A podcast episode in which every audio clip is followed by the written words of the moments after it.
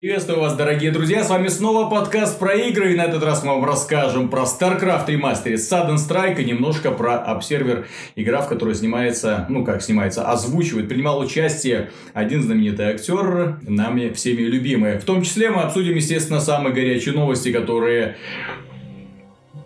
не то чтобы взорвали, но немножко удивили нас на прошедшей неделе, так что, в общем-то, мы начинаем. Начинаем мы с игры Observer, которая мне лично не совсем понятна.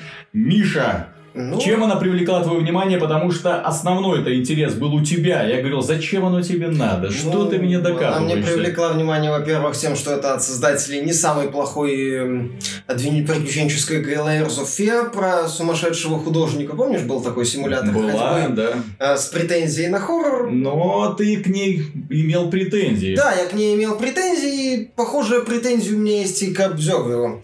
А, тут мы имеем скорее ситуацию, когда вот разработчики развиваются, но эволюционно. Вот шаг за шагом. Вот. Здесь нету качественного скачка вперед в сравнении с Layers of Fear, но развитие есть. В этот раз они угадали с э, антуражем, мне кажется, даже получше. Это такое мрачное киберпанковское будущее, послевоенное. Mm-hmm. Действие в Польше происходит, в Кракове, по-моему. И главный герой такой полицейский, который работает на корпорацию, которая всем заправляет, вот, э, пытается там найти своего сына и разобраться в серии странных событий. Фишка в том, что вот вот этот полицейский, он умеет э, проникать в сознание других людей, в том числе умерших. Вот, у него есть специальная штука э, от руки, которая вставляет в чип, э, который находится в голове, почти как в матрице, mm-hmm. вот, и проникает в их сознание. Мне понравился в этой игре очень антураж, именно такой вот, знаешь, как бы это сказать, грязное будущее, грязное киберпанковское будущее. Как бегущий по лезвию? Да, да, да, да, да, как бегущий по лезвию, главный герой принимает участие, это внешний и голос Рутгера Хаура, вот, так что это еще добавляет, так сказать, антуражу. Рутгер Хауэр, мне кажется, знаешь, он скорее озвучивал немного на отстань, но в данном случае это работает, потому что у него образ такого старого уже, э, э, теряющего связь с реальностью, уставшего от жизни, вот такого законника, которому многое надоело, и он такой ну, больше по инерции многие вещи Последнее делает. явление Рутгера Хауэра, которое я помню, это было в фильме «Бомж с дробовиком». Да, кстати, отличный трешак. мне, мне, мне этот фильм нравился. Вот, и что мне понравилось? Мне понравился антураж, хорошо сделан. Несмотря на то, что сюжет во многом клиширован, э, э, в целом он работает, он интересен, тебе хочется докопаться до истины, тебе интересно ковыряться вот в этом вот э, бомжатнике, он приезжает в, ну, в Э, дом, где живут граждане, граждане класса С. Mm-hmm. ABC, то есть, э, ну, такие, бы, почти самый низкий э, слой населения в этом мрачном mm-hmm. таком обществе. И в целом интересно, как там а, связываются судьбы многих персонажей, ну, не многих, некоторых персонажей, которых там есть. Там немного героев в этот раз. Мне, мне, мне в этой игре понравилось, что авторы не пытаются размазывать свои идеи. В этот раз, в отличие от of Fear, повествование более явное, что ли. Многие вещи тебе четко подаются, они не пытаются его как-то размазать, как вот было в of Fear, хотя у них получилось это в of Fear, но здесь они решили mm-hmm. чуть больше объяснить тебе некоторые вещи, чуть больше четко, четкую структуру такую, более явную сделать. Хорошо это сделано, мне понравилось. Главный герой хорош. Рутгер Хауэр справился в данном случае такой э, уставший, безразличный голос работает в большинстве сцен. Плюс а, стилистика бегущего по лезвию стилистика, ему ну. Да, ему это все знакомо, но здесь еще, наверное, даже еще более такое mm-hmm. вот грязное и э, странное будущее. Но э, мне понравилось, что здесь вот именно как сочетаются технологии, нету такой вот, э, не ощущается пропасти. Действие разворачивается в 2084 году, то есть нету какой-то такой глобальной пропасти между вот старым, как бы нашим вот mm-hmm. миром, в котором мы сейчас живем, и вот каким-то таким идеальным будущим. Вот в Deus Ex, мне кажется, этот разрыв ощущался, даже в Human Revolution. А здесь вот ты иногда натыкаешься на какие-то такие совершенно типичные вот э, повседневные компьютеры, даже еще mm-hmm. старые по, нашим, по нашим меркам уже старые старые компьютеры. То есть такое вот интересное сочетание какого-то по их, по меркам сеттинга игры совсем старых технологий, какого-то такого футуризма с привкусом дополненной реальности. То есть ты смотришь там некоторые вещи, вот а, элементы интерфейса и окружения, они подсвечиваются, как будто ты смотришь, ну, он mm-hmm. улучшенный, он кибернетически улучшен, главный герой, поэтому он видит мир не, ну, в, улучшенном, в улучшенной версии, как у него встроили HoloLens, получается. Это достаточно интересно сделано. Ну, вот эти вот трипы в чужое сознание. Хорошо, тоже авторы умеют играть образами, они это прекрасно показали в Layers of Fear. Здесь они тоже э, это отлично делают. Там кровь, какие-то странные образы, демоны, ну, что-то похожее, точнее, на демонов появляется. Они стандартные воспоминания визуализируют очень так э, оригинально, я бы сказал. Такой вот иногда прям ну, в хорошем смысле какой-то такой э, фэнтезийный хоррор начинает проклевываться. Но опять же не страшно, поскольку здесь есть вот четкие э, сцены симулятора ходьбы, есть четкие сцены э, куцевого такого стелса, где ты можешь умереть. No, поэтому там какого-то страха за свою жизнь нет. А, что вот, мне кажется, авторы продолжают топтаться на месте, и что игре не хватает. Понимаешь, авторы вот этого Blooper Team, они по-прежнему считают, что страшно это когда... Вот, и звук, как вот помнишь, во второй части, кажется, Эйса Вентуры, когда он пытал одного из персонажей, елозя ножом и вилкой по пустой тарелке.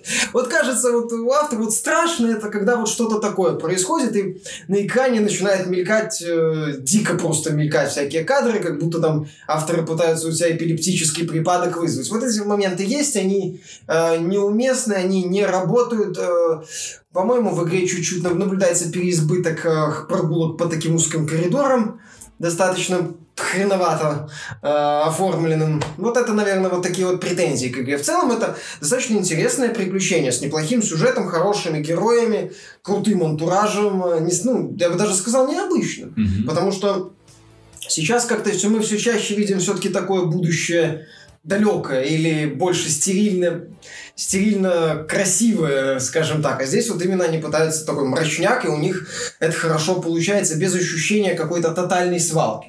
Вот нет ощущения абсолютной свалки. Mm-hmm. Постановочно вот эти вот моменты во время проникновения в сознание других людей хорошо сделаны.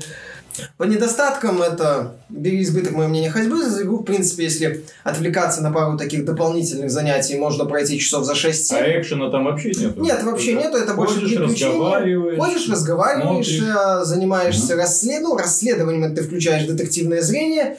И, э, кстати, оно тоже сделано в таком, знаешь э, как это сказать, примитивно... Как лучшего детектива. Примитивно старомодном стиле, я бы сказал. То есть, а картинка так размывается, становится как будто пиксельной, накладывается... То есть, ну, не знаешь, вот в Бэтмена детективное зрение, оно идеальное такое, ты видишь четкую картинку, а здесь вот ты видишь такую размазанную картинку, на которой вот пару интерактивных объектов показано. То есть, как будто, знаешь, картинка превращается в пиксельную кашу.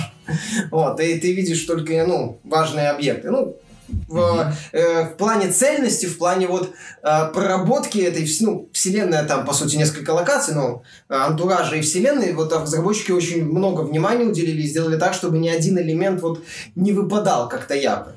Да, механика достаточно простая, есть стелс-отрезки, они э, по принципу, если тебя заметили, то ты с высокой долей вероятности погибнешь, но они короткие, они меня не сильно раздражали. Есть вот простая детективная работа, есть там пару логических задачек на поиск кодовых замков, замков для кодов, mm-hmm. вот, для этих панелей с кодом. Все. Э, в общем-то, механика, она простая. Это чуть лучше, чем было в Layers of Fear. Опять же, такой шажок вперед. Но это ни в коем случае там не логическая игра, не стелс. Это приключение с вкраплениями игровых моментов. Mm-hmm. Давай это вот так вот назову. Все равно там акцент это все-таки антураж, сюжет, вот это вот. То есть, да, это интересное такое приключение, которое, в принципе, можно посоветовать поклонникам жанра, поклонникам киберпанка, поклонникам Рудгера Хауэра. Вот.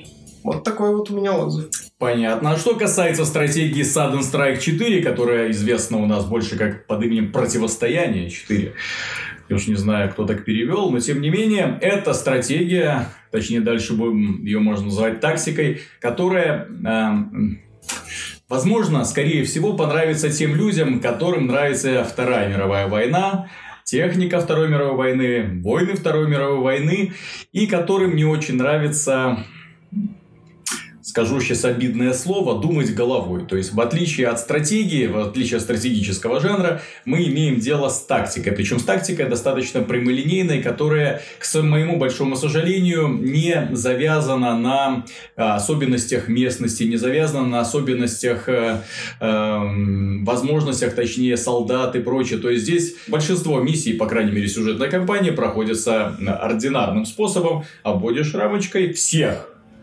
вне зависимости от того, кто там есть, обводишь рамочкой и напрямки на врагов и тех, тех, техника само собой. Да, разнообразие заданий есть. Пройти туда, пройти сюда, уничтожить здесь, подавить здесь э, или обороняться. Ну, стандартный, в общем-то, ну, набор миссий. Что мне не очень понравилось, то есть э, к визуальной стороне претензий нет, все достаточно красиво, хотя, на мой взгляд, не хватает немного детализации.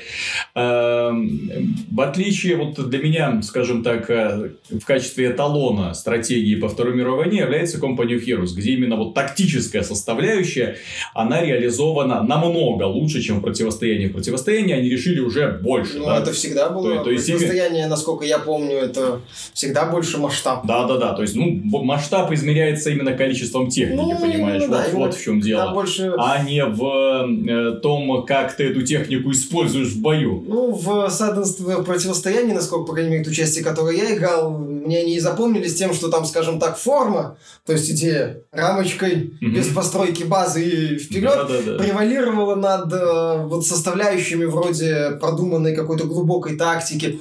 Меня в этом, если мы говорим о глубокой тактике... То есть, к примеру, если, например, мы имеем э, в виду Company of Heroes, то там пулеметный расчет, это был, блин, пулеметный расчет. Это было ненавистно. Это пока ты их обойдешь, пока ты там им бросишь гранату, ты их никак не мог уни- уничтожить. Ну, это, это было очень тяжело. Здесь пулеметный расчет, на них бежит отряд пехотинцев, бежит отряд пехотинцев, пробегает мимо, Главное, разворачивается да, и расстреливает. Вот. Ну, если говорить о тактике, можно вспомнить еще в тылу врага, если помнишь. Был mm-hmm. такой проект, первая часть, вторая уже похуже, хотя там следующее продолжение сражения были достаточно интересны. Вот там была более такая, как это, камерная тактика. Mm-hmm. Там было мало людей у тебя, но ты аккуратно должен был использовать разрушаемость окружения, а, способности каждого э, солдата, который у тебя был. Противостояние что-то похожее было, но это вторично. Я не знаю, как в четвертой части. Они это не вывели на первый нет, план? Нет, нет. Там по-прежнему сильные и слабые стороны, это скорее такая приятная добавка.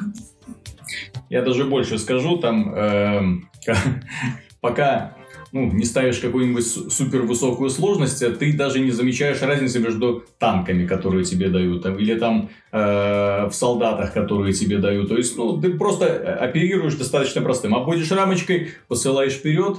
Э, но, тем не менее, благодаря хорошей визуальной составляющей, благодаря хорошему такому масштабу событий и благодаря тому, что стратегии по Второй мировой войне да, давным-давно не было, мы имеем, в принципе, годную игру, годную, не хорошую, не супер классную, годную игру, в которой можно зависнуть на несколько десятков часов, потому что миссии все-таки достаточно длинные.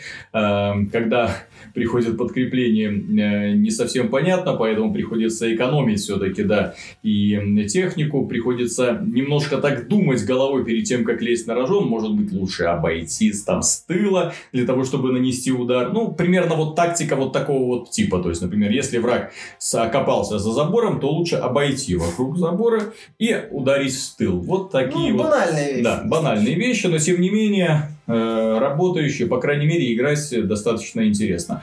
Что мне не очень понравилось, это компании. Компания здесь есть за Германию, за Советский Союз и за э, силы э, союзников. Да. Вот. Проблема в том, э, что силы Германии, там есть сюжет. И силы Германии показаны как э, ну, простые вояки. Ты знаешь, вот такие простые вояки, которые вторгаются туда, вторгаются сюда, никаких угрызений совести не испытывают, приходят, несут цивилизацию в э, загнивающую Восточную Европу. Вот примерно вот таким вот образом можно. То есть нет такого вот очень, э, ну, например, если бы уже э, делать игру или там просто там про Вторую мировую войне, но нужно сделать акцент, что Германия была немножко не права, да? Вот, там же, в принципе, никаких ущемлений, оправданий, это просто как бы война, в которую там нас втравили, и мы туда идем. То есть, нет вообще акцентов ни на э, фашизме, ни на э, национализме, ни, ни на чем. То есть, просто... Знаешь почему? Ну? Потому что в Германии стратегии в том числе популярны, и рынок там этот, этого жанра не Да, да, да. Поэтому... Поэтому там Германия, Этот момент- воюющая, без всяких там... Да, Поэтому все острые углы авторы очень-очень аккуратно сгладили. Мгм. Тут, э,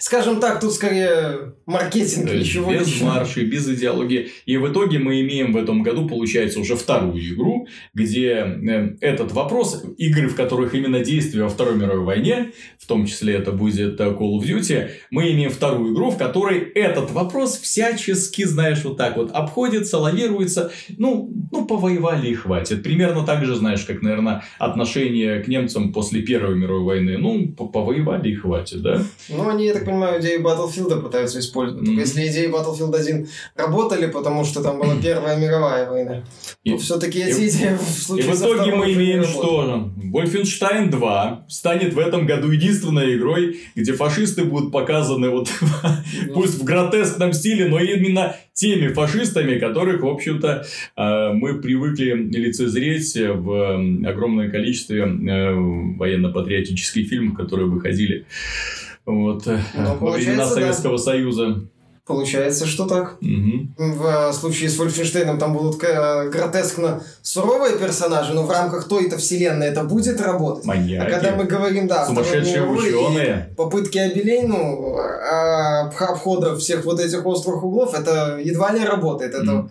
вызывает определенное недоумение, я бы сказал, и как-то не- ну, странно. То есть как-то от Второй мировой Просто этой составляющей Все ждёшь- решают понемножечку забыть, что это такое было. Да нет, мне кажется, просто А- все, э, во-первых, боятся каких-то скандалов, э, никому это не Опять? надо. Ну, возможно, опять, не знаю, что там еще.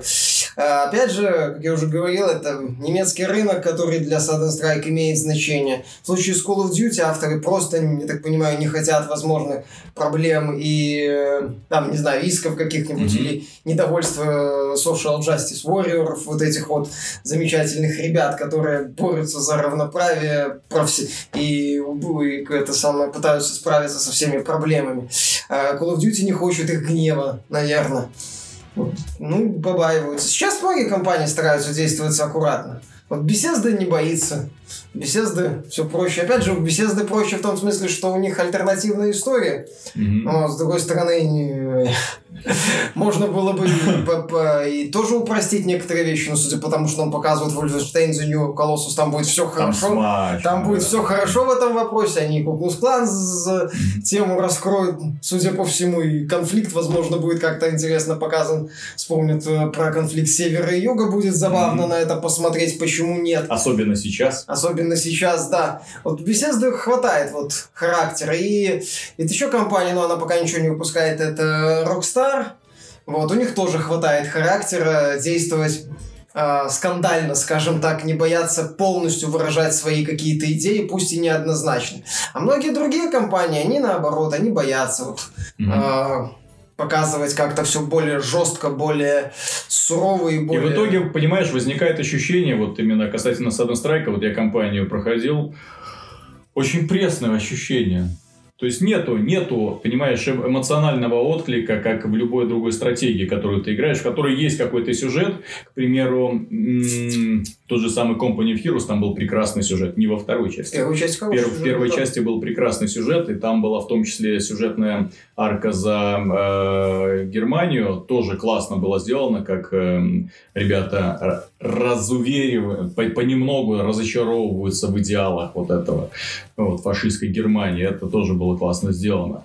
Вот. Но тем не менее, то, что мы имеем с Strike, это очень пресненько, со всеми сглаженными углами, вот лобзиком, вот это вот все обточили, вот все это аккуратненько наждачкой обработали, все. Вот такая вот у нас Вторая мировая война, добрая и Ну, пушистая. опять же, понимаешь, сделать эффектную кампанию за злодеев, чтобы тебе было увлекательно играть за силу, скажем так, которая тебе ненавистна, это очень сложно. Это не у всех получается. Сделать именно вот таких вот, э, ну, именно вот с такой стороны подойти. Блин, у тебя фашистская Германия. Что может быть проще? Используй их. Ну, вот не получилось у авторов. Я же говорю, все-таки мне кажется, что сложно сделать а, с- компанию за злодеев, за, ну, такую, за, за эту вот сторону, чтобы она была, с одной стороны, интересна, с другой стороны, чтобы у тебя не было желания это все выключить нафиг. Вот, поэтому авторы просто решили обойти все проблемы. Настолько, настолько старались обойти все проблемы, что в итоге у них получилось безвкусное произведение. Ну, знаешь, это, по-моему, распространенное явление. Тут mm. не, не, нечему удивляться. Ну, это касается в том числе и Голливуда. Но что мне очень понравилось, э, дело в том, что на этой неделе компания Blizzard таки выпустила StarCraft Remastered.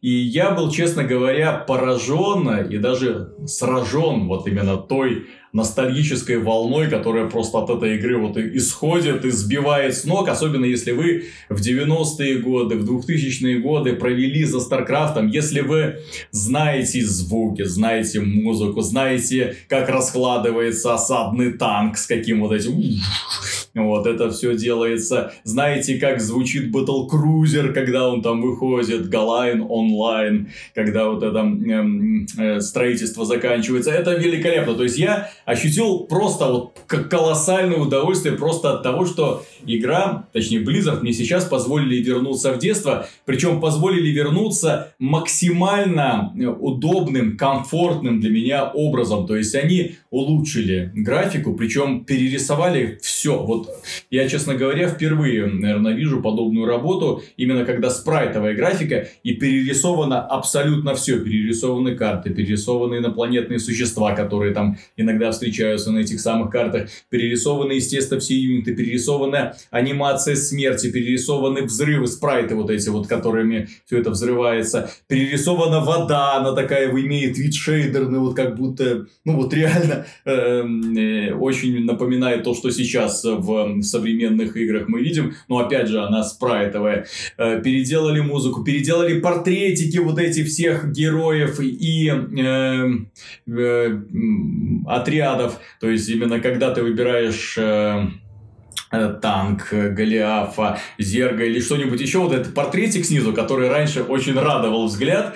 Вот, все они перерисованы, причем главные герои, такие как Керриган, э, Рейнер, э, э, Менкс, то есть их всех перевели к стандарту второго Старкрафта, то есть изменили их внешний вид так, чтобы они соответствовали своим эм, эм, личностям из второго Старкрафта уже, чтобы не было вот такого диссонанса. И это классно. Плюс сохранили возможность в любой момент времени через меню переключения на старую графику. То есть, если вы играете, вы можете, опа, переключиться, ужаснуться от того, что вы видели, вернуться обратно. И это, конечно, вау. То есть, я начал играть, и игра затянула просто невероятно. Вот с первого... А, плюс здесь же мы имеем не просто э, StarCraft, мы имеем здесь StarCraft плюс Brood War. То есть, мы имеем... Э, Получается 6 компаний. 6 компаний. Э, три компании в оригинальном StarCraft и еще три компании в дополнении, которое вышло в том же году, что и StarCraft, но позже.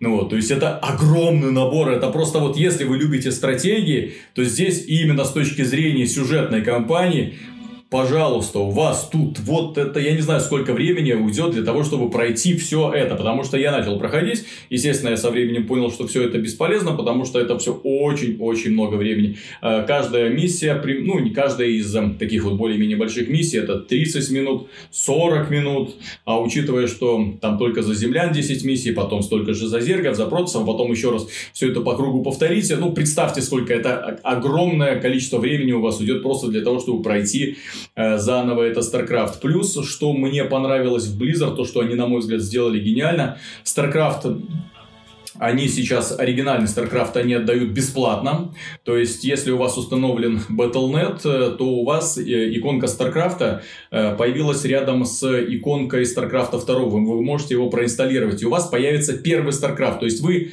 как бы ничем не ограничены в возможностях. У вас э, получается те же самые сетевые сервисы. То есть, вы можете играть в этот StarCraft в онлайне совершенно спокойно. То есть, это бесплатная версия с безумно привлекательной мультиплеерной игры, уже доработанной там с рейтинговыми матчами, с э, случайными матчами, с возможностью создавать свои карты, ну, естественно, то, что уже было давным-давно, Blizzard все это сохранила и перенесла. Естественно, эта игра пользуется огромной популярностью, в первую очередь в Южной Корее. Я когда зашел, там в Европе играло тысячи человек, а в Южной Корее играло 14 тысяч человек. Ну, в одно время. Я не знаю, как там смотреть по часовым поясам, для того, чтобы это можно было примерно так сравнить, ну, более-менее адекватно. Но, тем не менее, понятно, что южные корейцы продолжают играть в ну, первый StarCraft по полной программе. Да. Мы говорили. Вот. И что мне понравилось, это, да, во-первых, то, что они досконально все перерисовали, переозвучили. Игра полностью заново переведена на русский язык. То есть, э, оригинальный StarCraft не был переведен на русский язык. StarCraft Remastered официально, да, как там этот... Овермайнд над мозг? Над мозгом, да, наши пираты переводили. Это, наверное, одни из самых грубейших ошибок в переводах были допущены э, нашими пиратами в свое время. Близок, возможно, какую-нибудь пасхалку надо было добавить. Mm. Я считаю, вот ты убиваешь овермайндов несколько раз, а иногда появляется вместо, на как там, он сверхразум переведен в официальной ну, версии. Да. Вот сверхразум получается, там иногда появляется надпись над мозг. Было бы забавно. Вот. И э, игра не просто переведена на русский язык, она еще и полностью переозвучена на русский язык. То есть это не просто текст, а в том числе и диалоги. Учитывая, что диалогов в игре на самом деле очень много, то есть это все брифинги, Э, которые предваряют кампанию, это диалоги в процессе самой кампании, это озвучка всех абсолютно юнитов, которые э, мы воюем. Это ну, огромный массив работы, ну, да. которые нам сейчас отдают ну, просто за копейки. То есть сейчас StarCraft Remastered стоит те же самые деньги, за которые раньше просили за просто StarCraft. Сколько? 600 рублей? 600 рублей. А это меньше, чем... 700 э, рублей стоит некромант. Это меньше, чем некромант для Diablo 3, да. Вот что самое самое интересное. Ну, я так понимаю, что они же механику не меняли, ничего там, 12 юнитов. Они... Все знакомо. И вот тут да, тут стоит э, э, поговорить про минусы. Дело в том, что в компании, когда вы будете играть, вас, скорее всего, будет бесить именно то, что она слишком старомодно выполнена. То есть, именно если перед вами стоит цель уничтожить вражескую базу, то вы можете уничтожить вражескую базу, а миссия может не закончиться. Почему?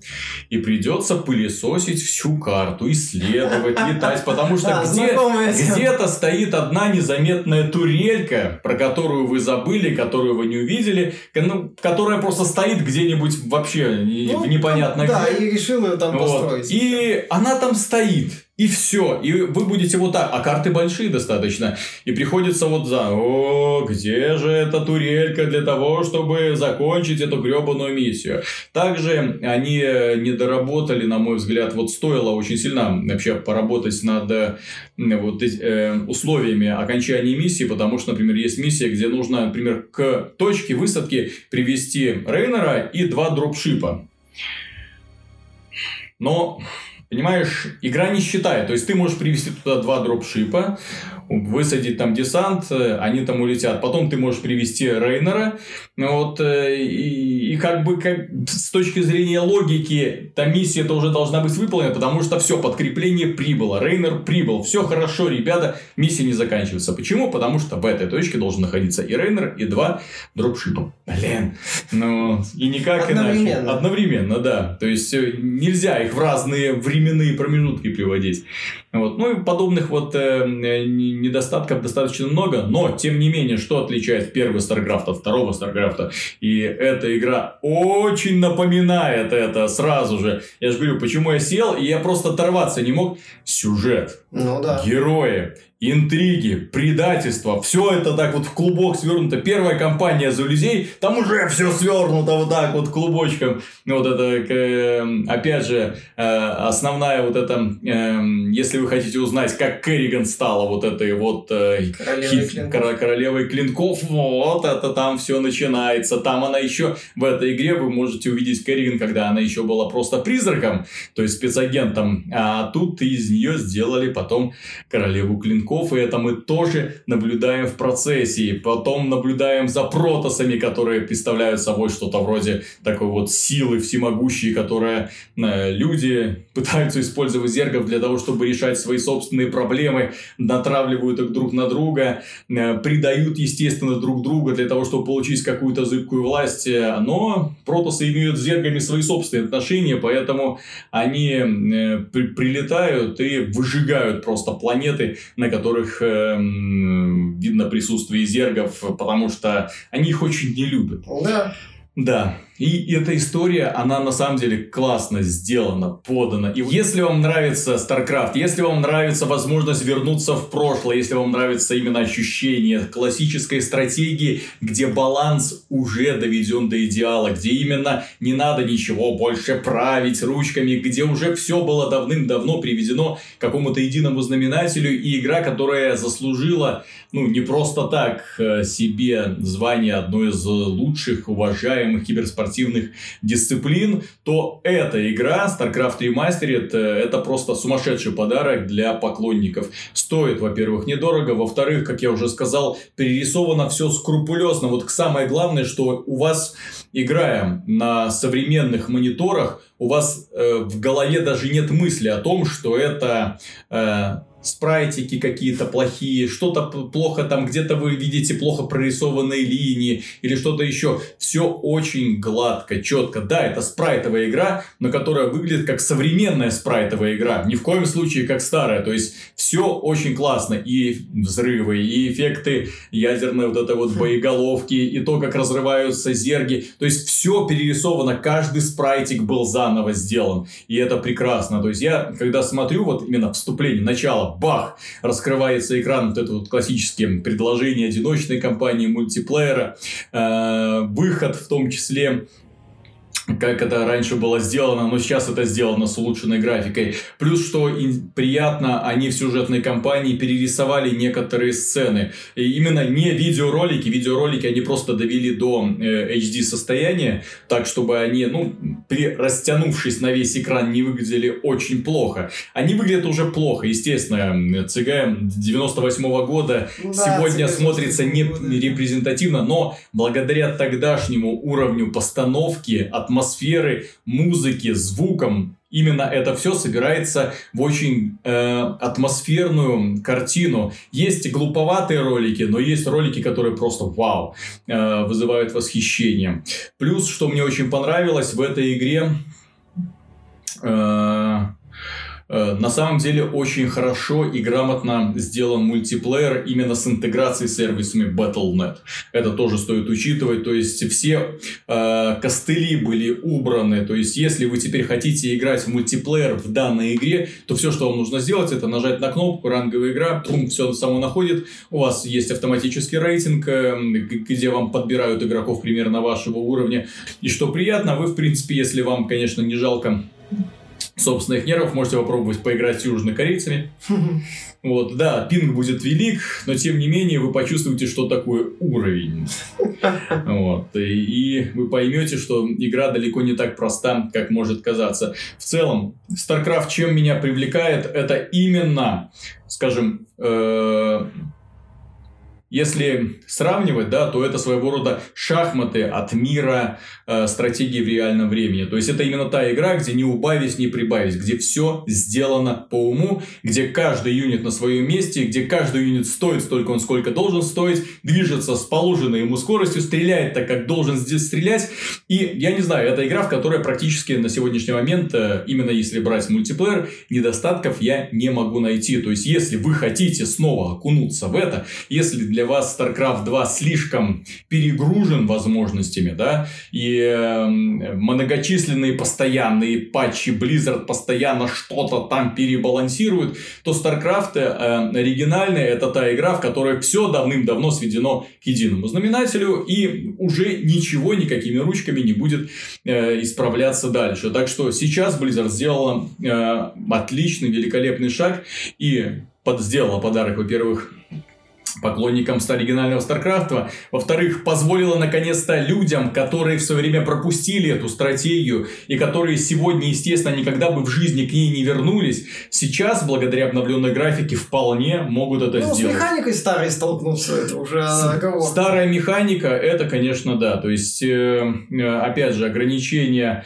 по поводу того, что ты не можешь, например, четко задать последовательность действий для рабочего. То есть ты не можешь, например, задать ему там, ну, то есть технически там ты через комбинации клавиш это можешь сделать, но в других играх это сделано намного лучше, плюс там появляются призраки действия, которые он должен выполнить дальше. То есть все это гораздо проще делается. Вот. Плюс ты можешь управлять только 12 юнитами, ну, то есть брать под свой контроль только 12 юнитов, постоянно переключаться посылать их туда-сюда. То есть, это очень жесткая привязка к микроконтролю. И что мне очень не нравится, это, естественно, то, что э, искусственный интеллект бойцов сохранился, и они по-прежнему разбредаются по карте. То есть, ты можешь взять своих 12 бойцов, послать их, казалось бы, по широкому проходу. Тем не менее, если один из них запнется, он запнется развернется и пойдет в противоположную сторону, потом поймет, что ой, я иду не туда, вернется, вот, и они снова продолжат. То есть в итоге вся пачка, которая должна прийти строго в определенное время, строго в определенное место, она доходит так вот, как, знаешь, таким вот прогулочным шагом. Знаешь, как, как будто ты ведешь с собой не просто солдат, а какую-то сфору туристов. Один задержался здесь, там фотографирует, другой засмотрелся сюда. Ну да, надо вот. постоянно. Вот, а тут, а, тут им, а тут им нужно постоянно кликать сюда, сюда, сюда, сюда. Ну, вот, и к этому придется привыкнуть. Да, в этом плане StarCraft 2, конечно, намного, намного лучше. Ну, вот. скорее дружелюбнее, я бы сказал. Да, то есть э, микроконтроль и еще раз микроконтроль, об этом он заставит вспомнить. Что мне лично... Э, а чем меня обнадежил первый StarCraft, я посмотрел, я увидел, что Blizzard готова проворачивать подобную работу. Я увидел, что Blizzard э, может это делать, и вполне возможно, когда-нибудь мы увидим и Diablo 2 ремастерит, улучшенная графика, HD разрешение, привязка к сети именно Battle.net современного. Да, вот. Да, не увидим. Не увидим. Знаешь, мы же, обсуждали это, почему мы это не увидим. Потому что выход Diablo 2 ремастер будет означать смерть Diablo 3. Кому нужна будет Diablo 3, если выйдет Diablo 2? В нынешнем, ну, в если, если, если они сделают лучшим... ремастер Diablo 2 формата StarCraft ремастере, да, где будет вот опять же все вот эти броня, вот это все вот эти модельки будут перерисованы с тщательностью, сохранят эту вот мрачную стилистику. правильно, они такой слегка мультипликационный вот, да. мрачняк, как в третьей части. У многих понимаешь? людей возникнет вопрос, а зачем мне это вот Diablo 3? Именно. То есть StarCraft 1-2 это как бы разные в каком-то смысле игры, они, каждая из них самодостаточны, если смотреть отдельно. А если мы, ну, если смотреть, поставить StarCraft 1, StarCraft 2, это в каком-то смысле каждый проект, он прекрасно может существовать сам по себе. А вот если поставить Diablo 2 рядом Diablo 3, то Diablo 3 на фоне Diablo 2 у меня есть некромант, и у меня есть некромант. Бесплатный а, сразу. У меня еще есть и друид, да, и ассасин. Вот именно. И амазонка. И, и пять актов офигенных. И сюжет, кстати, крутой. Да. И мрачноватые ролики офигительные. И крутой финал с бегущими крысами. На, по-моему, балла, кажется. Вот. Пожалуйста. И что самое главное, в этой игре можно прокачивать своего героя. Да, и... Чего нету в Diablo 3, к сожалению. Call of Duty. Угу. Ну, просто пересобиранием. Так что, да. Не, ну тут, да, тут, конечно, у Blizzard могут возникнуть проблемы по той причине, что Diablo 2 объективно лучше Diablo 3, но, тем не менее, будем надеяться, Хотя, что... с другой стороны, для фанатов, чтобы было, почему нет? Все равно Diablo 3, возможно, уже постепенно как-то Давно о нем ничего особо слышно не было, ну, после некроманта. А теперь мы подойдем э, к одному из интереснейших вопросов. Дело в том, что на прошлой неделе Сергей Галенкин, известный, э, известный в игровой индустрии человек, который поменял свою карьеру очень много мест, но известен в первую очередь как э, очень хороший блогер э, и создатель сервиса Steam Spy, которым мы все очень любим пользоваться для того, чтобы узнать, кто сколько и за сколько купил игру какую-нибудь конкретную. Он вы высказал мысль о том, что игры инди разработчиков стоят слишком мало, и что им нужно повышать цены, потому что э, пользователи просто не ощущают ценность данных игр. То есть они привыкли покупать их за бросовые цены и, в общем-то, не играть даже в них, а просто складировать э, с надеждой, что когда-нибудь появится лучшее время. Понимаешь, э, мне кажется, здесь тут один момент – а касательно стоимости и популяризации инди-игр, ну, дорог, дороговизны в том числе, называется этот момент презентация. Ну смотри, э, как ни крути, встречают по одежке. Даже в случае с играми. И тебе, чтобы иногда распробовать и осознать все величие, ну, например, Undertale, Мгм. вот, тебе надо ее пройти, офигеть от персонажей, возможно, пройти два раза, поиграться с сохранениями, увидеть, как игра над тобой издевается, когда ты пытаешься играться с сохранениями. В Undertale есть великолепный момент, там есть одно, с одно сражение, ты его хочется переиграть по очевидным причинам, но игра этот момент учитывает.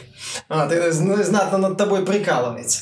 То есть ты не сразу это понимаешь. То есть ты э, сходу, если тебе за Undertale, например, или за какой-нибудь другой инди-проект попросить э, сцену, сравнимую со стоимостью большой игры, красивой, ну, условного Assassin's Creed, например, ну, многие пользователи скажут, как это, за что здесь платить?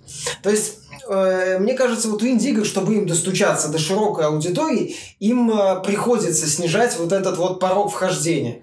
И они снижают его за счет э, стоимости, чтобы тебе было легче, чтобы тебе так, так, какая-то пиксельная ерунда, или там условный пайер, что-то Мгм. какая-то хрень регби с э, трендежом. Сколько она стоит? 20 баксов. Ну, возьму. В конце концов, почему нет? Вот. Или там э, Observer, например, он в- проходится за 6-7 часов, смотришь такой, что-то как-то механика туповатая. Возьму. Все равно дешево. Или вот недавний Hellblade. Непродолжительный игра, с примитивной компанией, пр- примитивной механикой и, по сути, одноразовой. Но она стоит недорого, почему бы не взять? То есть, мне кажется, вот за счет этого э, э, инди-игры, и недорогие игры, они находят э, путь к широкой аудитории, потому что если они будут пытаться идти по принципу «я стою дорого», те, кто, ну, у меня появится группа фанатов, которая начнет распространять, э, э, так сказать, сарафан, начнет работать, ну, это очень большие риски, мне кажется. Мне кажется, что в случае с Инди все-таки принципиальный момент это презентация. Ну и в случае с большими проектами все-таки на то, чтобы потратить 60 долларов на проект, Не, А, а 60 долларов никто ну, речь не у нас, идет. я имею в виду, м, я, я говорю сейчас о AAA, так Здесь называемом. же речь о том, что инди-игры сейчас, к сожалению, продаются за 5 10, ну, очень мало они стоят. Но если в то, вре- в то время как тот же самый Witness, который тот же самый инди, стоил 40. Ну, потому что разработчики так решили. Потому что Ну, разработчики так решили. И там контента Многих было людей есть достаточно. сильно. Ну, не, не все э, готовы, скажем так, рисковать. Все-таки, мне кажется, Блоу в определенном смысле рисковал, выставляя на Witness э, такой вот Мгм. не самый маленький ценник. Э, Оправдывая это тем, что в игре очень много контента, хотя есть дешевые игры с э, еще меньшим, с большим да, даже количеством контента, там, и с э, еще большей играбельностью, типа, не знаю, Stardew Valley, например. Вот, кстати. Мгм. Вот, тоже. Ну, Stardew Valley делал, например, один человек. У Блоу, возможно, команда была. Тут, э, мне кажется, тонкости, но говорить о том, что инди-игры должны стоить больше, я бы не стал все-таки. У разработчиков не может, может быть, не быть денег на рекламную кампанию. То есть, э, по сути, попытаться снизить максимально цену, это, как я уже говорил, единственный повод найти аудиторию. Если когда мы говорим об AAA проектах, которые за полную стоимость продаются, у них есть пиар-бюджеты, которые зачастую больше, чем производственные бюджеты. То есть куча людей объясняют, пытаются объяснить пользователям через рекламные ролики, трейлеры, дневники разработчиков, выставки, что вот за это, в принципе, можно отдать 60 долларов. У инди-компаний такой роскоши нет. Поэтому им вот цена, я же говорю, это скорее ну, необходимый э, один из элементов, который позволяет, да, привлечь инди-проектам к себе внимание, при- который позволяет инди-проектам оправдать в том числе Лучше, чтобы невыразительные- нас купило 100 человек за, 100 Да, за 10 да, долларов. Именно так, чем два, э, чем один за 50. Мгм. То есть они идут вот по такому принципу, и мне кажется, это ну, более, ну не единственная, но одна из таких очевидных и правильных э, дорожек. То есть многих, если игра будет стоить дорого, при этом у нее ее, скажем так, эффект, приятный эффект будет скрыт под невыразительным внешним видом, она с высокой долей вероятности может провалиться. А если она будет стоить дешево, многие герои, эти люди распробуют, начнут рассказывать, очень много, когда много людей рассказывает, что игра крутая, это начинает позитивно работать на игру. А Если у игры появится вот такая вот группа фанатов, то она, возможно, и не сможет ее раскрутить, потому что многие пользователи будут говорить, вы что, охренели? За 50 долларов, да за это, да и, ребята, извините, нет. Ну, это, знаешь, как ситуация с шашлыком за 100 рублей. То есть, э, чтобы он вкусный, понять, что он вкусный, тебе надо в каком-то смысле побороть эффект вот этого вот лотка, вот этот вот момент, ребята, он прям жрет это, ну, а потом подойти и сказать вкусно, а когда какой-нибудь ресторан дорогой, ты уже видишь, что, ну, Когда разработчик продает свою игру и пользуется вот именно снижением цены как фактором привлечения к себе внимания, тем не менее он впоследствии должен будет компенсировать эту утраченную прибыль.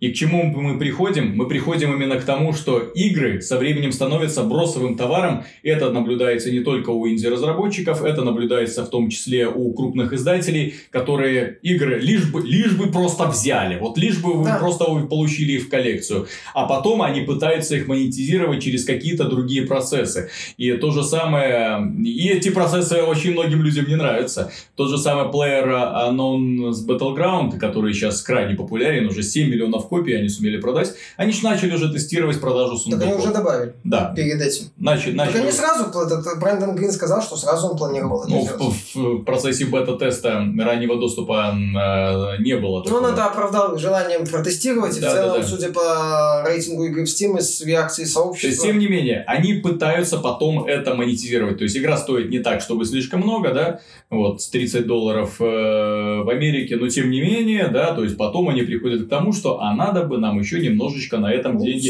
зарабатывать. И в итоге получается что? Мы в итоге имеем или очень дешевую игру, которая продается, опять же, очень дешево, которая, скажем, не имеет потенциала для роста. Например, тот же самый Хол... Ну, я ее не назову дешевой игрой, она, кстати, продается по вполне такой серьезной стоимости. 30 ну, долларов да, для инди-проекта. Ну, это нормально, на самом деле, да. Вот. А с другой стороны, когда мы имеем игру, типа, например, баннер сага, да, вещь в себе. Ну что, и что они в итоге должны сделать для того, чтобы компенсировать затраты на разработку там аж целой трилогии, да? Они выходят снова на Kickstarter, они пилят историю на несколько частей, и в итоге мы получаем законченный продукт, то есть когда уже выходит полностью законченная трилогия, и потом уже возникает ее э, смысл ее брать когда уже все, все части вот этой головоломки сойдутся, тогда уже можно, не рвя голову, волосы на голове, уже нормально проходить, потому что финал первой части открытый, финал второй части открытый, блин, чем же все это закончится, а вот купите третью часть, вы узнаете. Вот, и они в итоге это начинают пилить. То же самое касается телтейловских вот этих вот историй, которые изначально ну, уже попилены жанр, по, они, да, по кусочкам. Они его окучивают, тут, мне кажется, не стоит это mm. приводить. Вот. Немного не об этом. То есть мы имеем в виду, или разработчики продают дешево игру, которая на самом деле дешевая, или они продают за нормальные деньги игру, которая на самый деле этого стоит. Вот тот же самый Hellblade недавний, или Lowbreakers, или э, Players Unknown, Player Unknown's Battleground. Или же они изначально закладывают в э, логику игры последующую ее монетизацию. монетизацию. Естественно, для синглплеерных игр это сделать невозможно, поэтому они их начинают пилить на кусочки для того будущего... Ну, не все, но некоторые добавляют. В Shadow of War же будут микротранзакции, mm-hmm. как мы обсуждали. Ну, вот, э, и... Опять же, реализация микротранзакций это всегда такой mm-hmm. момент для обсуждения, все равно все решает качество игры. Следующая новость, она меня, честно говоря, очень сильно удивило, потому что, когда я ее прочитал, я не мог себе поверить, что Microsoft может настолько наплевательски относиться к запуску своей новой консоли и оставить ее практически вообще без поддержки. Э, в общем, на этой неделе стало известно, что игра Crackdown 3 один из двух крупных эксклюзивов, которые должны были выйти со стороны Microsoft этой осенью, выходит, выйдет весной 2018 года. Таким образом, у нас остается только Forza Motorsport 7 и все. Cuphead. А? Cuphead. Ну, Cuphead это, я э, именно маленькие игры не имею в виду. Lucky Tale, супер Lucky Tale. Так, и в итоге получается, что Crackdown 3 переносится на следующий год. И в итоге получается, что э, стимулы покупки Xbox One X и вообще Xbox One как бы теряются. Их как бы нету. То есть тот боевик, у которого, ну, первые две части, да, там какие... У людей была. более-менее какие-то хорошие воспоминания. Игра не била каких-то рекордов продаж, тем не менее, она в свое время очень понравилась людям. Благо, она стартовала в то время, когда еще не вошли в моду супергеройские боевики в открытом мире, где главный герой представлял собой сверхчеловека, который бегал по стенам, бросал машины и э, убивал врагов тысячами. Плюс там была еще поддержка кооператива, что в принципе тоже всегда воспринималось очень хорошо. Сейчас Crackdown 3 которая, ну да, к ней были вопросы на E3, к ней были большие вопросы, учитывая, что они так и не показали облачную разрушаемость, которая должна была стать основным способом привлечения внимания. Сейчас этого не будет. Игра выйдет в следующем году. Какого хрена? Ну, сразу после оценок Agents of Mayhem. Я в такие совпадения не очень верю. То есть вышла Agents of Mayhem, получила средние, прохладные, да. ну, такие пренебрежительные отзывы. И они подумали, все, конкурент устранился, что конкурент устранился? Так на волне популярности хоть какой-то Agents of Mayhem можно было выпустить и показать, что вот, смотрите, у нас ну, еще лучше, возможно, чем у них было Agents не лучше. А, возможно, у них, возможно, у них было еще. еще хуже, но с кооперативом. Там, конечно, кооператив бы тащил, но вряд ли бы То есть, в итоге спас. получается, что они ну, сравнили свою работу с Agents of Mayhem, поняли, что у них еще хуже. И сказали, нет, давайте. Да, давайте как-то. А что мы можем сделать? Что можно сделать в, за пару месяцев? для того, ну, чтобы возможно, улучшить качество игры. Переделать. Все-таки мне кажется, что с мультиплеером еще там определенные проблемы, судя по всему. А разработка игры уже полностью занимается эти Suma Digital. Это известная контора на подхвате, так сказать, которая куча проектов и куча контрактов с разными издателями, которые, по-моему, делали, кажется, то ли Little Big Planet Karting, mm-hmm. то ли Little, Little Big Planet 3 три. Короче, ну, у них есть опыт в закапывании, mm-hmm. так сказать, сравнительно интересных и перспективных серий. А так, ну, понимаешь, мягкий запуск... Берут недорого, делают быстро. Мягкий что запуск Xbox One X станет таким мягким, что сцена Фил Спенсер «Я запускаю самую мощную консоль» игровой индустрии. Ой, ты уже запустил, а я и не заметил. Когда я увидел Майнкрафт в 4К, я был просто сражен. Ну, да ты гонишь. Нет, так это будет очень мягкий, скажу, это будет настолько мягкий старт, насколько что индустрия ничего не почувствует, возможно. Mm-hmm. Ну, Microsoft просто пытается сейчас запустить за счет э, эффекта качественной мультиплатформы, по сути, все, что у них осталось. Ну, у них изначально-то это и было, как основной, я так понимаю, двигатель, э, но с подспорьем в виде Crackdown и Forza. Сейчас осталось одно подспорье, это Forza. Которая не факт, что сможет привлечь людей, потому что, как мы знаем, гоночные симуляторы пик их популярности уже давным-давно да, прошел. Же, То есть году... они не продаются уже 10 миллионными тиражами. Да, это уже не флагманский жанр, поэтому, кстати, Sony, я так понимаю, в Гран особо деньги не вкладывает. И в этом году все-таки Forza, Forza придется конкурировать с Project Cars 2. Угу. Конечно, это не, там не прям уж такой убийственный суперконкурент, который... У Project Cars э, очень крутая фанбаза. Да, вот я это и хотел сказать, что но у них есть очень-очень крепкая фанбаза, которая... Именно, именно тех людей, которые повернуты на симуляторах. Может. Это может негативно отразиться на продажах и популярности Forza Motorsport и тем более ее эффекте как систем-селлера One X. То есть тут могут быть э, вопросы. Ну, Microsoft же очень, очень так мягко. Настолько мягко, что индустрия, э, индустрии было лучше, когда Nintendo запускала свою вроде как неказистую Switch. Вот, а тут как бы самая мощная консоль, но могут не заметить. Просто мне кажется, что Фил Спенсер в итоге довел э, бренд Xbox до такого состояния, что технически он уже не нужен рынку.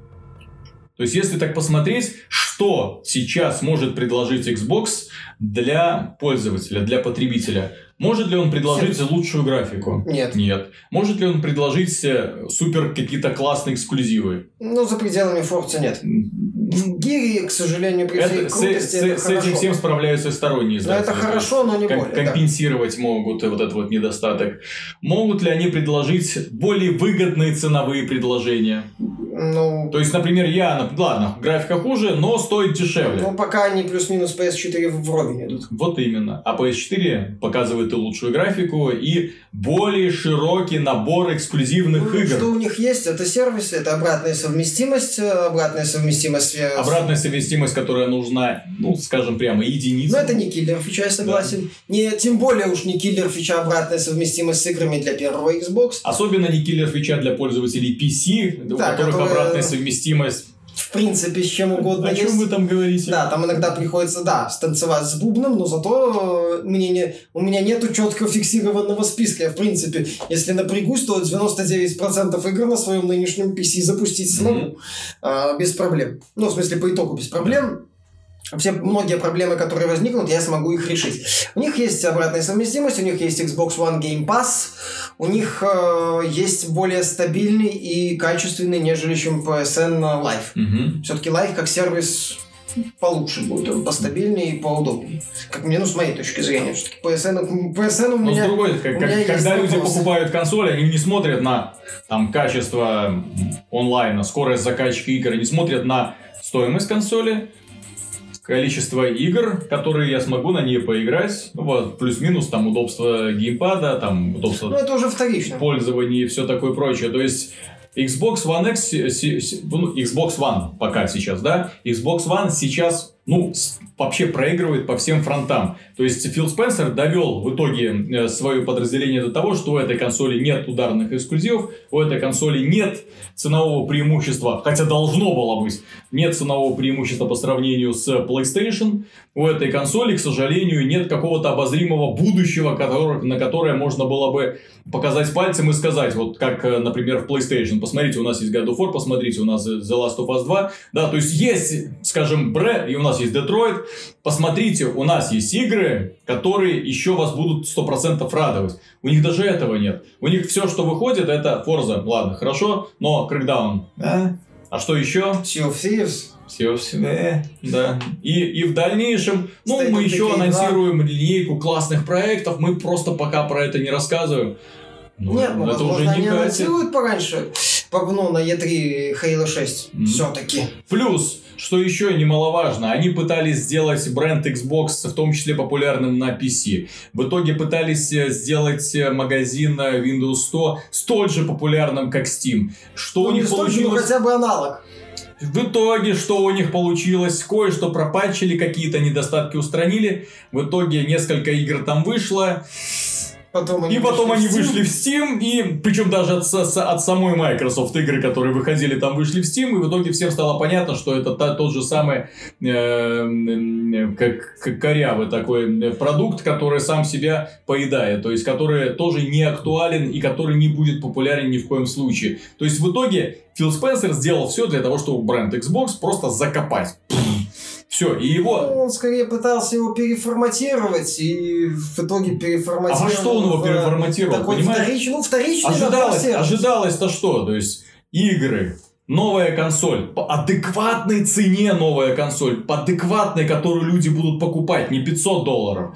Ну вот. Ну, они изначально его позиционируют как премиум девайс. Плюс, Чтобы- плюс этот премиум девайс должен показывать какое-то преимущество по сравнению с предыдущими консолями, а не просто Ну, Там будет график Fidelity, Виталий. вы можете теперь поиграть в Майнкрафт в 4К. И в Assassin's Creed Origins с более хорошей графикой. И в Destiny с более хорошей. Сумасшедший дом просто. Не, ну это для консольного рынка так себе аргумент. Мгм. В принципе, как э, качество графики. Если пользователю хочется качества графики, он тратит чуть больше денег и идет на ПК. Все. Мгм. Это как бы сейчас не такая уж большая... Не то чтобы не проблема, все-таки майнеры, ха-ха, видеокарты, ха-ха. Вот, Но AMD слава. но AMD, хоть, может быть, что-то предло- предложила вот эту свою новую видеокарту, может быть, они как-то пойдут. А, Они пытаются вот в этот компромисс влезть, когда дешевле, чем ПК, но лучше, чем, много, чем тот же ПК, который стоит дороже. Плюс там будут программы по, по продаже Xbox One X в комплекте с 4К телевизорами. Это тоже важный момент. Ну, я же говорю, Microsoft очень аккуратно сейчас пытается вот как-то застолбить какой-то такой вот островок на- из которого она в будущем на- надеется, что, в будущем выстроить... А в итоге, в итоге Sony свою делает опять какой-нибудь привлекательный бандл, и все потуги Microsoft просто закрепиться или выйти на рынок с новой платформой будут просто опрокинуты, низвергнуты и уничтожены. Ну, свой Microsoft прекрасный, Sony уже прекрасный, по-моему, ответ предложила на релиз Xbox One X, а дополнение к Horizon Zero Dawn. Мгм. Во-первых, это одна из самых красивых и действительно качественных игр этого года. Это раз, которая с очень крутой графикой. Да. Кстати, пускай, да, это там мир Кстати, мёртвый. кстати, с Там- очень там- крутой там графикой, мёртвый ко- чего нам не покажет Вот Xbox именно. One X. Там мертвый пластиковый мир, ну пофиг. Там классная картинка, там крутая презентация. Опять же, можно будет продавать в бандлах э, PlayStation 4 плюс Horizon за те же 250-300 долларов, как в прошлом году был бандл с Uncharted. Что помогло им выиграть э, тогда Черную Пятницу. И, кстати, несмотря на релиз One, Xbox One S достаточно успешного. А, Далее, в этом году они могут выпустить вот тот же с бандлом с Horizon. И плюс дополнение, еще инфоповод. Эффектное дополнение, возможно, с еще больше, ну, та же красивая графика, крутые трейлеры. Пожалуйста, Sony уже готовится к старту Xbox One X. Просто я к тому, что если Microsoft все-таки в следующем году не выйдет на не, вклю... не перейдет на вторую скорость хотя бы, то в определенном то может случиться так, что вот эта вот вся их идея, как я писал в статье, бомба замедленного действия, будет обезврежена раньше, mm-hmm. чем Microsoft а, перейдет к следующему своему этапу. То есть вот эта идея взорвать ногу колосса у Sony, скажем так, она не, не взорвется, потому что Sony просто ну, так мощно перерастет это все, что все потуги Microsoft просто будут незаметны. Они просто будут вот где-то там вдали, ну, молодцы, ребята, давайте продолжайте копаться. И, и главное, что в текущей ситуации даже особых перспектив не вижу у подразделения Xbox, потому что Sony вполне может через год уже анонсировать PlayStation 5. С обратной совместимостью. С, обратной совместимостью, желательно, которая будет мощнее Xbox One X, да, вот, и при этом учитывая, что это будет уже новая консоль, для нее будут новые эксклюзивы, то есть обратная совместимость, но эксклюзивы, заточенные под новую консоль. Да. Чего не сделала Microsoft? Вот как, как я говорил в прошлый раз, иногда нужно быть сволочью. То есть ставить именно людей под перед фактом. Если вы хотите увидеть эту игру с такой графикой, вы должны будете купить эту платформу. Я думаю, что Microsoft к этому подойдет через год. Угу. Через год э, мы увидим проекты, которые будут только на Xbox One X работать. Mm. Это, по сути, совпадет плюс-минус с запуском PlayStation 5. Вот, а пока они, ну, пытаются застолбить за собой часть аудитории. Вот. А пока люди покупают себе PlayStation 4, и в том числе э, на днях выходит Uncharted The Lost Legacy, Продолжение популярной серии, правда, мы будем играть в ней не за Натана Дрейка, а за Хлою, э, его давнюю подругу по Uncharted 2, э, замечательную девушку с упругими ягодицами, которая веселит своими шуточками, но при этом, что отмечается абсолютно всеми, и, наверное, с этим согласятся даже пред, самые преданные фанаты сериала и преданные фанаты Sony, к сожалению, данная игра не демонстрирует качественного скачка вперед по сравнению с Uncharted. То есть это, это просто... в последнюю очередь ждать. Да, не просто топтание на месте, это просто повторение интересных, ну, вот этих вот боевых сцен, повторение поворотов каких-то, да, именно если, то есть, если вы хотите какого-то нового уровня экшена, уровня, там, Uncharted 4 и еще немножко больше, то вы просто получите, получите уровень Uncharted 4, что, в общем-то, тоже неплохо. Да, я же говорю, качественного скачка, знаешь, Виталик, ну, я, по крайней мере, в последнюю очередь ждал от The Lost Legacy, я ждал э, все побольше и того же, и я думаю, это получу, и mm-hmm. все будет хорошо. Тут, ну, опять же, шаг очень правильный. Э, к, к осени можно еще скинуть цену на Lost Legacy. Осенью можно сделать бандл с Horizon плюс Lost Legacy. У Lost Legacy эффектная презентация пресловутая. У Lost Legacy классная картинка, это красивая игра, красивое линейное приключение приключения которых сейчас нету. Вот, э, Hellblade, же, ну да, но он своеобразен очень. Mm-hmm. И там нет такой крутой постановки и а, таких а, крутых моментов. А, Uncharted Lost Legacy это правильная попса, в хорошем смысле, которая привлекает людей, стоит дешево, предлагает качественную сюжетную кампанию.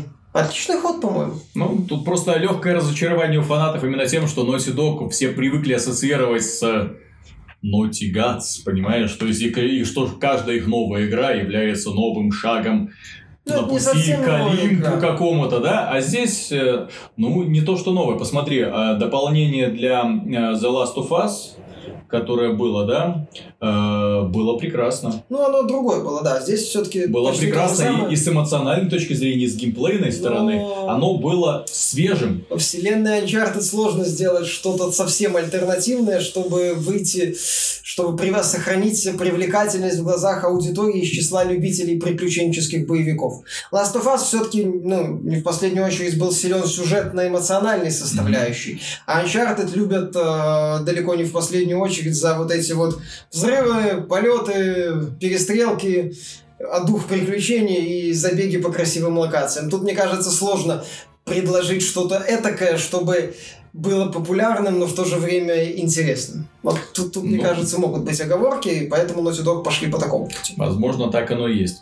Ну и теперь под конец нельзя не отметить э, сразу два достижения компании Nintendo. Мы тут говорили про Xbox, мы говорили про PlayStation 4, однако самой продаваемой игровой консолью июля в США стала Nintendo Switch. Это раз. А самой продаваемой игрой, неожиданно для меня лично, э, в июле э, на территории, опять же, Соединенных Штатов Америки стала Splatoon 2. Этот вот красочный шутер от слова «красить». Эм, Ну и в том числе, да, он все-таки достаточно цветастый. Вот, так что Nintendo молодец, держит марку. Ей хватает вполне вы- выпускать э, одну игру В месяц. в месяц для того, чтобы поддерживать интерес к своей игровой консоли. Всем бы так. Выпускать эксклюзивы, Кстати, кстати. к концу года это может так случиться, что более-менее знаковых и крутых эксклюзивов на Switch будет больше, чем на Xbox One X. На, на Xbox One. Да, уже. Э, в том же самом в июле на пятом месте по среди самых продаваемых игр была Зельда, а на седьмом в Америке э, Mario Kart 8 Deluxe. Ну, Mario Kart Тролли, 8 Deluxe издание, переиздание все-таки. Ну, продается за полную стоимость. Ну. Не мешает, это Nintendo не мешает, да. В октябре еще Супер Марио выйдет. Так что...